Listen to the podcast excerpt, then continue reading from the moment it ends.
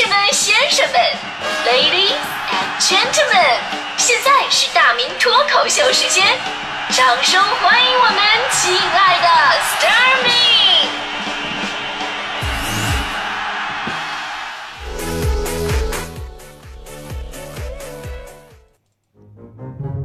这好久不做大明脱口秀，这个音乐都搞错了。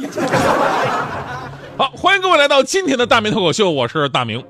呃，谦虚的讲啊，这个我从小可以说是胸怀大志，而且才华出众。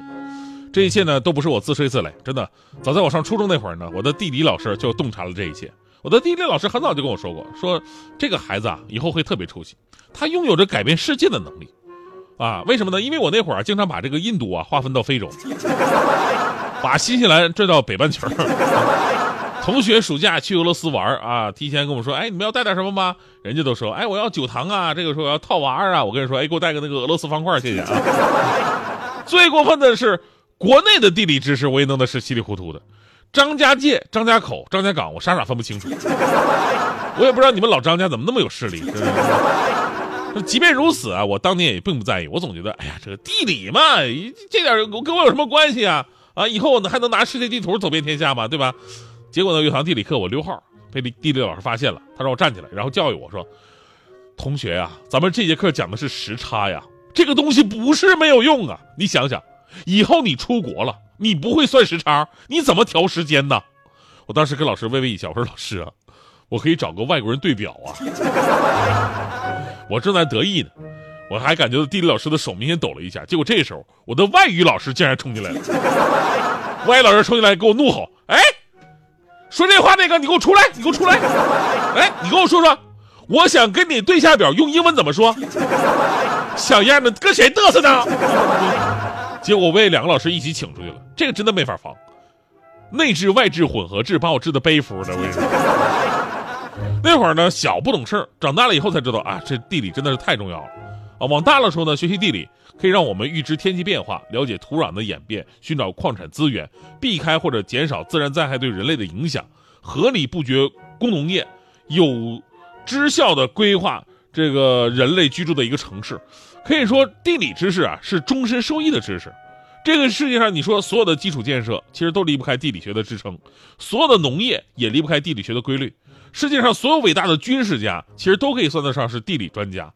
人类跟自然界的联系可以说是地理认知的一个过程，啊，这往大了说，咱往小了说呢，比方说咱们今天的节目话题，你跟一个不懂地理的人在一起生活是一种什么样的体验？真的，有的时候你会发现啊，不懂地理的人，那真的接近于生活不能自理了。比方说，我认识一姑娘，东南西北分不清楚，你只能跟她讲前后左右啊，明明是路南路北就能解决好的一个定位。结果呢，一个前后左右全都整懵了，因为你了解前后左右的前提是什么？你得告诉你的脸朝哪儿啊？结果人家整个我脸当然朝前。还有姐们呢，出门旅游，不了解当地的地理位置跟气候特点，没有任何规划啊，想走就走。我说你不了解一下现在是淡季还是旺季吗？结果他给我上了一课，说年轻人啊，只要有钱都是旺季。我我身边的人也是，你看强哥徐强，多少年了。到现在还认为美国的首都是纽约，澳大利亚首都是悉尼，那大提更过分。中国这些城市啊，就你问他哪有什么什么建筑啊，哪有什么什么风景啊，他不知道，他就知道什么新疆有葡萄干、哈密瓜，武汉有热干面、鸭脖，兰州有拉面，沙县有小吃。所以真心啊，咱们在节目里呼吁一下，大家伙都好好学习地理吧啊！再这么下去就没有天理了，真的。我是什么时候感觉到咱们国人整体的地理知识不是那么的好呢？是我大学毕业我去南方工作的时候。当时我说我来自吉林，我来自吉林，我身边百分之四十的人竟然都没有听说过吉林是哪儿。我的天啊！我当我当时我说你们竟然没有听说过吉林，那你们听说过东北三省吗？他们说啊，这知道，这个我们肯定知道啊啊！那我说那东三省都有谁啊？他说不就是那个黑龙江、辽宁对吧？呃，哈尔滨，呃，啊不对，哈尔滨是个城市啊，山东对不对？我说哥，你说海南都比说山东强，你知道吗？真的，我发现吉林啊，在南方朋友的印象当中存在感特别的低。当然，客观上也确实是因为经济活动比较少。那会儿我所在的城市，你要坐飞机到黑龙江哈尔滨，或者说到辽宁沈阳，都有直达的飞机，只有到吉林是没有的。所以你反过来想，就是人家跟我们接触少，那了解的肯定就少。我们也一样啊，啊，你说啊，你们不了解黑吉辽，但反过来，你了解江浙沪吗？其实很多朋友啊，就是北方的朋友也不了解江浙沪。我们顶多知道广义上的解释啊，江浙沪不就是江苏、浙江、上海，再多就知道包邮是吧？其实江浙沪里边有很多的学问。你看啊，咱们中国有不少的铁三角的省份，比方说黑吉辽东三省啊，刚才说了，呃，还有咱们所在的京津冀，对吧？呃，江浙沪远一点，云贵川，这都是 铁三角的省份。而这里边绝大多数都是以省份的简称出现的，唯独江浙沪是个例外。因为江苏的简称明明是苏，不是江，但是为什么叫江浙沪而不叫苏浙沪呢？这您知道吗？这就是因为啊，江浙以前它指的是一个地方，为什么叫江浙呢？江浙指的是长江以南、浙水以北的这块区域，浙水就是钱塘江。而江苏省辖区的长江两岸，也就是我们现在说的这个苏南、苏北啊，元代之前还分属于不同的行政区。就苏南呢，原来是属于江浙的，后来呢被划分到一起之后，虽然是一个行政区了，但是本身的传统文化不太一样。苏北，你像徐州这些地方啊，是楚汉文化，讲北方方言，他们可以跟山东是无缝对接的。那苏南呢是吴越文化，像这个苏州啊、无锡啊这些地方讲的都是吴侬软语，地缘上跟上海更接近。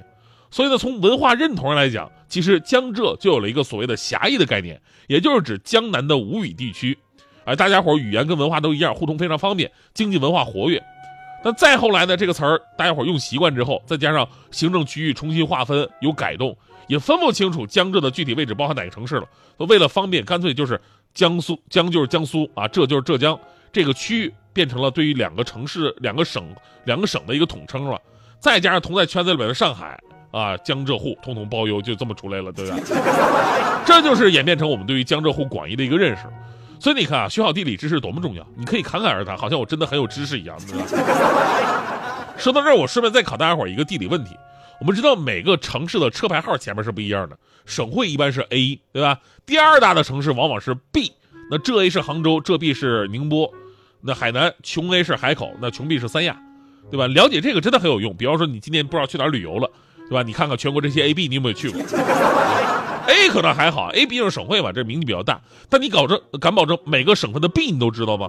所以我问问大家，就是我们知道这个著名的旅游的省份云南，那云 A 不用说，昆明啊，是吧？那云 B 是哪儿？你知道吗？你知道的话可以给我留言啊。无奖竞猜比的就是学者的尊严。最后呢，我还要说一个非常非常重要的一点，就是现在人啊总是想借助工具。你说你分个东西南北，你还看个指南针，呃？不会看天气，只只会看天气预报。去哪儿旅游啊？什么依赖攻略？就连在城市里边，你随便溜达溜达逛一逛啊，没有导航你都回不来。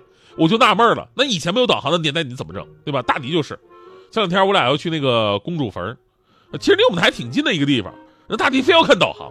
我说你这个人，你就不能靠自己找吗？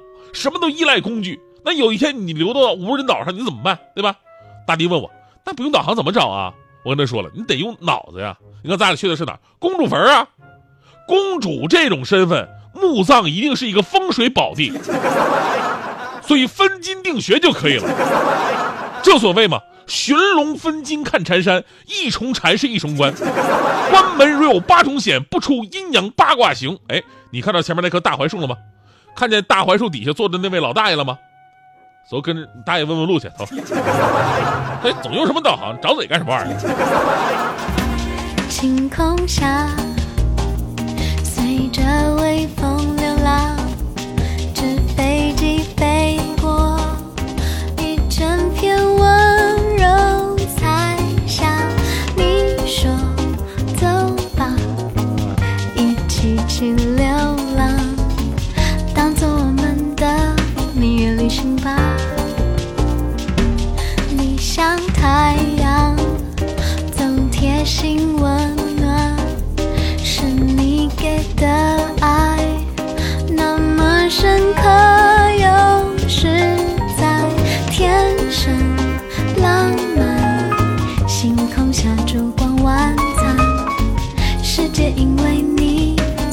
时光彩